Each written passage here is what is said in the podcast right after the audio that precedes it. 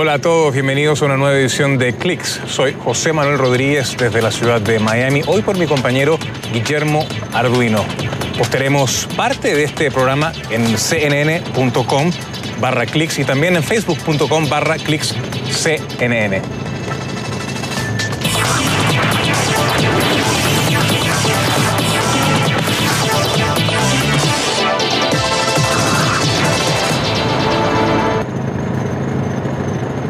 De lanzar con éxito su misión no tripulada Chang'e 5, China busca convertirse en el tercer país en traer rocas desde la Luna después de los Estados Unidos y la ex Unión Soviética. La nave está compuesta por un orbitador, un módulo de aterrizaje, un ascensor y un módulo de retorno, según informó la Administración Espacial de China. Al entrar en la órbita de la Luna a principios de diciembre, se despliega un módulo de aterrizaje a la superficie con un brazo robótico y un taladro. Estos instrumentos deberían reunir hasta dos kilos de rocas y tierra en un área de la Luna nunca antes visitada. Es una llanura de lava de más de 2.900 kilómetros, conocida como Océano de Tormentas, que según la NASA se pudo haber creado por un impacto cósmico. Luego estas muestras serán eh, selladas en un contenedor dentro del ascensor que volverá a despegar para acoplarse una vez más al orbitador antes de su regreso a la Tierra. Se espera que la misión de la sonda Chang E5 dure unos 20 días, según la agencia estatal de noticias Xinhua. El éxito del proyecto podría ayudar a los científicos a entender más sobre el origen de la Luna y también sentar las bases para misiones de recolección de muestras en otros planetas. Los proyectos de transporte de alta velocidad conocidos como Hyperloop reportan nuevos avances, aunque algunos expertos no están del todo convencidos sobre su efectividad. Recientemente se anunció un progreso importante en experimentos en Nevada, Estados Unidos y también en Corea del Sur. Son sistemas creados con esta tecnología que emplean túneles con baja presión y también con vías magnéticas. Levitación molecular. Entre ellos se encuentra la primera prueba del Virgin Hyperloop con pasajeros reales, que mostró un avance, aunque estuvo muy por debajo de llegar a la velocidad proyectada. Y en otra prueba, un instituto de investigaciones de Corea del Sur alcanzó velocidades de más de 960 kilómetros por hora, pero en un modelo a escala. Sin embargo, los expertos se muestran bastante poco convencidos. Por ejemplo, Roger Goodall, profesor de la Universidad de Loughborough, que estudia precisamente los ferrocarriles, explicó a CNN que inconvenientes en esta tecnología, como su costo y también su capacidad de transporte, son un tema. Por su parte, compañías como Virgin Hyperloop defienden su proyecto al destacar que es eficiente al transportar más pasajeros por hora, entre otros detalles.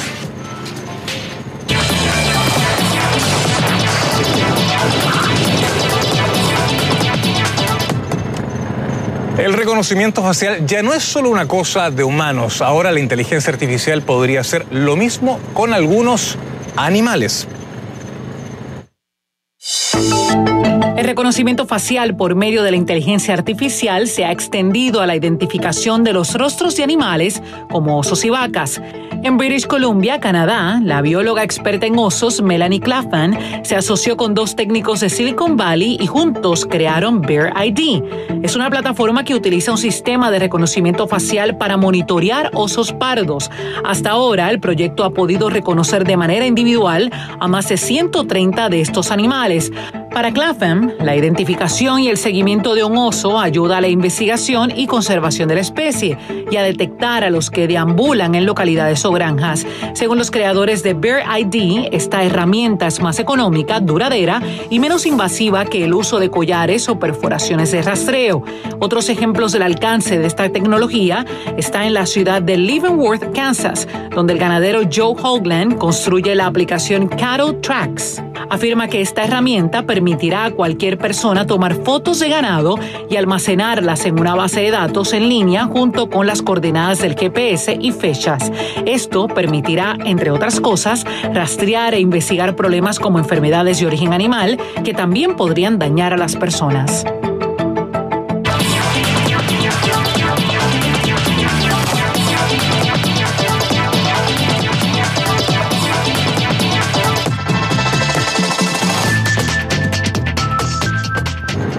Las fiestas de fin de año están cada vez más cerca y seguramente esta temporada de compras llegue con cambios de hábitos. Esto es porque precisamente el mundo va a seguir luchando contra una pandemia que no solamente ha afectado la salud, sino también la situación económica de todos, además de cambiar las formas en que hacemos las cosas. Mi compañero y titular de este programa, Guillermo Arduino, conversó con Federico Gómez Schumacher, director general para PayPal en América Latina, y esta es parte de la entrevista que sostuvieron. Federico, PayPal en Estados Unidos se maneja desde hace muchísimos años y como a diario, ¿no? ¿En Latinoamérica tiene una penetración similar? Hola, Guillermo, muchas gracias por la invitación. Mira, em, por supuesto Latinoamérica es una región en donde el tema de compras en línea eh, es, no tiene la penetración que en otros países, ¿no? especialmente Estados Unidos. Lo que hemos estado viendo es un crecimiento muy acelerado y nos estamos moviendo hacia allá. Entonces, con respecto a, nuestro negocio en la región, la verdad que ha aumentado muchísimo, sobre todo en los últimos nueve meses, como te imaginarás, ha habido una gran necesidad em, eh, en todos los sectores por utilizar eh, medios eh, en línea para hacer transacciones. Claro, y la forma en que funciona, a ver si la describo bien, es una plataforma digital que eh, se utiliza como medio, como si fuera una tarjeta física de pago, pero es eh, digital y está respaldada por la firma PayPal. Pero tiene que estar vinculada con una fuente que le dé dinero, como puede ser, si yo tengo una cuenta, que de hecho la tengo, de PayPal, yo puedo tener una fuente de dinero que es recibo pagos, por ejemplo, si tengo un, alguien que me debe dinero, un inquilino que me pague el alquiler, etcétera, entra por PayPal, ahí tengo un saldo y ese mismo saldo lo puedo usar para comprar cosas online. O, si no tengo ese tipo de ingresos, va a ser el respaldo de una cuenta de banco con dinero existente. ¿Se puede vincular con una tarjeta de crédito PayPal? Sí, sí se puede. Y creo que eh, lo describiste bastante bien. Tal vez la mejor manera eh, de explicar cómo funciona PayPal es, la idea de tener una billetera digital. ¿no? Y si tú piensas en una billetera física, es el lugar donde guardamos diferentes tipos de medios de pago, incluyendo efectivo. ¿no? Y cuando vamos a hacer una compra, eh, vamos a hacer un pago, eh, lo que decidimos en este momento, tomamos nuestra billetera y decidimos con qué hacemos el pago, ¿no? Es decir, puedo utilizar una tarjeta de débito, una tarjeta de crédito, puedo utilizar efectivo, este, incluso una tarjeta de regalo, en fin, ¿no? Diferentes cosas. Lo mismo es PayPal, pero de manera digital, ¿no? La idea de abrir una cuenta de PayPal que se hace en menos de cinco minutos, es poder después ligar diferentes tipos medios de pago. Por ejemplo, tarjetas de crédito, tarjetas de débito. También puedo tener un saldo en la cuenta que después puedo utilizar para hacer diferente tipo de transacciones digitales, compras, mandar dinero a otras personas. Bueno, hablemos ahora de las fiestas porque la pandemia fue fantástica desde el punto de vista de las plataformas digitales para esforzar a la gente a que prueben el servicio. Lo probamos, nos gusta. ¿Cómo podemos tomar ventaja ahora en las fiestas de una plataforma como PayPal?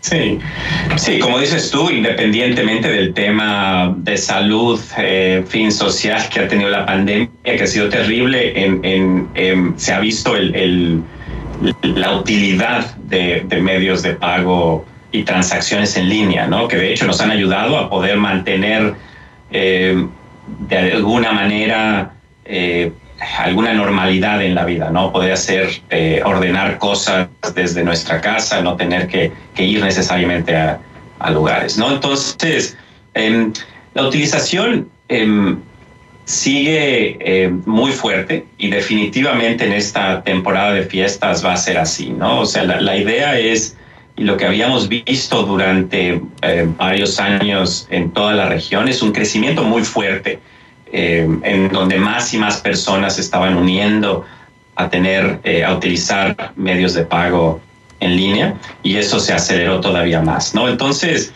yo diría que lo que, lo que hay ahora es una gran cantidad de oferta de productos y servicios em, eh, de los cuales podemos acceder, ¿no? Teniendo eh, sistemas de pago en línea. Al mismo tiempo hay otra tendencia muy interesante que es que los clientes están viendo más el valor de poder hacer compras a través eh, de diferentes canales, eh, aunque sea el mismo producto y aunque sea interactuar con el mismo comercio. Es decir, en, muchas ocasiones las tiendas físicas habrán, habrán hecho Em, los procesos en donde yo puedo comprar algo en el sitio web, pero después ir a, recogerlo en una tienda física, ¿no? Ya no tengo necesariamente que entrar a la tienda, pasar mucho tiempo eh, adentro, en donde el tema de distancia física es un poco más complicado. Entonces esto nos hace que podamos básicamente tener una experiencia muy parecida a como era antes de la pandemia, eh, en cuanto a recibir los productos que queremos, eh, en el tiempo en lo que queremos y de la tienda o del lugar donde, donde nos gusta, sin tener que, sin tener que entrar en una situación eh, que nos puede ser incómoda, ¿no? Claro, y los números saldrán en las próximas semanas. Viernes Negro en Estados Unidos es una prueba para muchos, a pesar de que sea el día después del Día de Acción de Gracias se replica en varios otros países. Vamos a ver qué es lo que ofrecen los números, a ver cuál ha sido la conducta este año, que es clave, es un año bisagra. Y la prueba final va a ser en las semanas subsiguientes, después de las fiestas de fin de año, a ver cómo se ha comportado el cliente en pandemia con toda la habilidad digital que ahora ha adquirido en estos meses y nos ajustaremos a ello. Te deseamos buena suerte a PayPal América Latina y a Federico Gómez Schumacher, que nos acompaña en esta entrevista para hablar justamente de cambio de hábitos, porque fuimos forzados a ello. Federico, gracias. Gracias. La tecnología de avanzada y los robots podrían ayudar con la construcción de una de las catedrales más inusuales a nivel mundial. Se trata de la Sagrada Familia en Barcelona.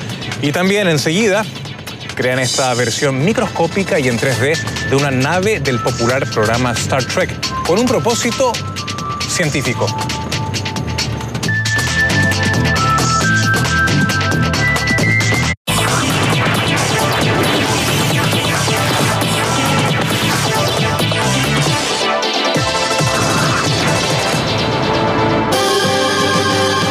Holanda utilizan una pequeñísima réplica de una nave de Star Trek fabricada con impresoras 3D para estudiar el comportamiento de las micropartículas biológicas. Los autores de esta versión microscópica de la USS Voyager son científicos de la Universidad de Leiden. Los físicos buscan analizar cómo la forma puede afectar el movimiento y las interacciones de los micronadadores, que son unas pequeñas partículas capaces de trasladarse a través de los líquidos. Al igual que los micronadadores, la réplica artificial les muestra cómo se da el desplazamiento al interactuar con otras reacciones químicas. Entender este proceso, dice una de las autoras del estudio, podría ayudar a desarrollar nuevas vías para administrar fármacos, como microrobots que nadan de forma autónoma y administran medicamentos en un lugar específico del cuerpo. De apenas 0,015 milímetros, es solo una de las opciones que se han utilizado para identificar el efecto de cada forma en el movimiento de las micropartículas autónomas.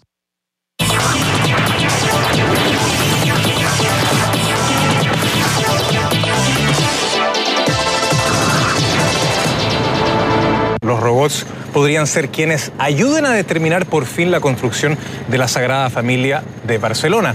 Ya desde su concepción en 1882 ha sido complicado replicar precisamente esta catedral, la de la Sagrada Familia que estábamos precisamente hablando. Ahora bien, eh, déjeme contarle que en los años 80 se computarizaron modelos de yeso para descifrar el lenguaje de las geometrías de Gaudí. Más adelante se han sumado impresoras 3D para producir modelos a escala, así como tecnologías de escaneo láser LIDAR. Pero la pandemia de COVID-19 retrasó una vez más la finalización de este proyecto.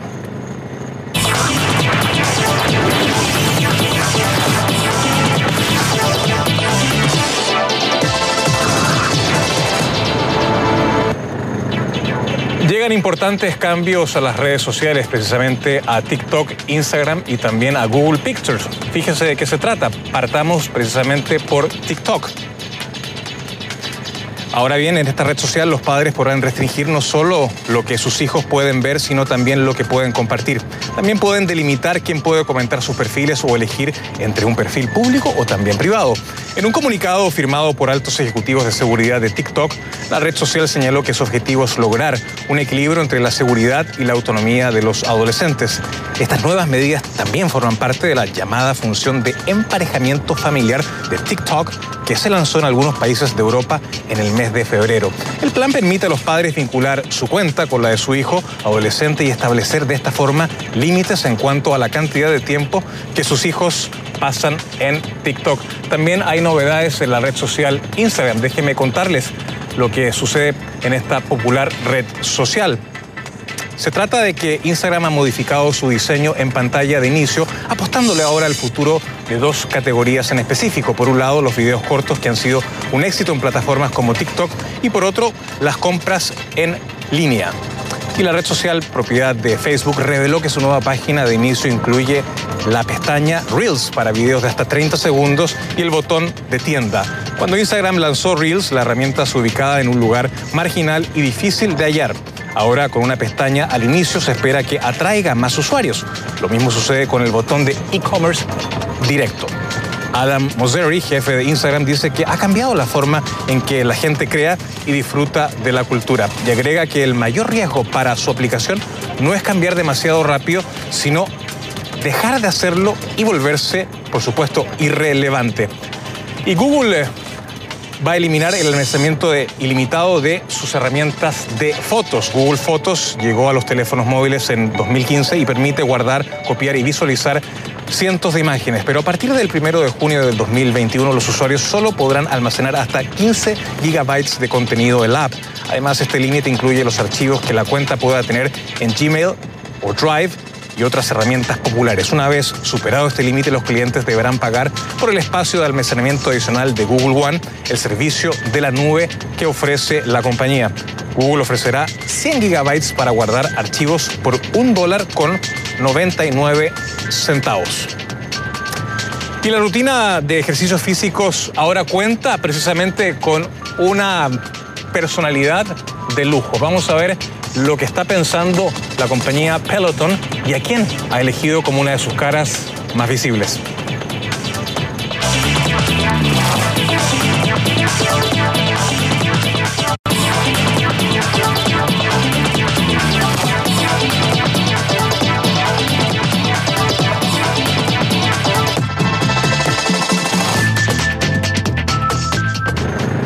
La India tiene un nuevo aliado en la lucha contra el COVID-19. Se trata de los robots. Y es que algunos hospitales del país ya utilizan robots para conectar a los pacientes con sus seres queridos y apoyar al personal médico. Las máquinas diseñadas por la empresa Inventor Robotics realizan tareas como desinfectar superficies, responder preguntas de los pacientes y dar consultas por video con médicos y otros profesionales de la salud. Mitra es uno de los robots desarrollados y es el más popular. Puede ser asistente de enfermeras y médicos, tomar lecturas y signos vitales y recordarles los medicamentos, según dijo el presidente ejecutivo de Invento Robotics. Además, gracias a una de sus cámaras y una pantalla de video en su pecho, los pacientes pueden conectarse con sus familiares. La India es el segundo país con mayor número de casos de coronavirus a nivel mundial, con más de 9 millones de contagios y más de 135 mil muertes. Y los hospitales han tenido dificultades para hacer frente a esta pandemia. Y en otro ámbito, la compañía de fitness Peloton convocó a Beyoncé para ofrecer nuevas rutinas de entrenamiento en casa.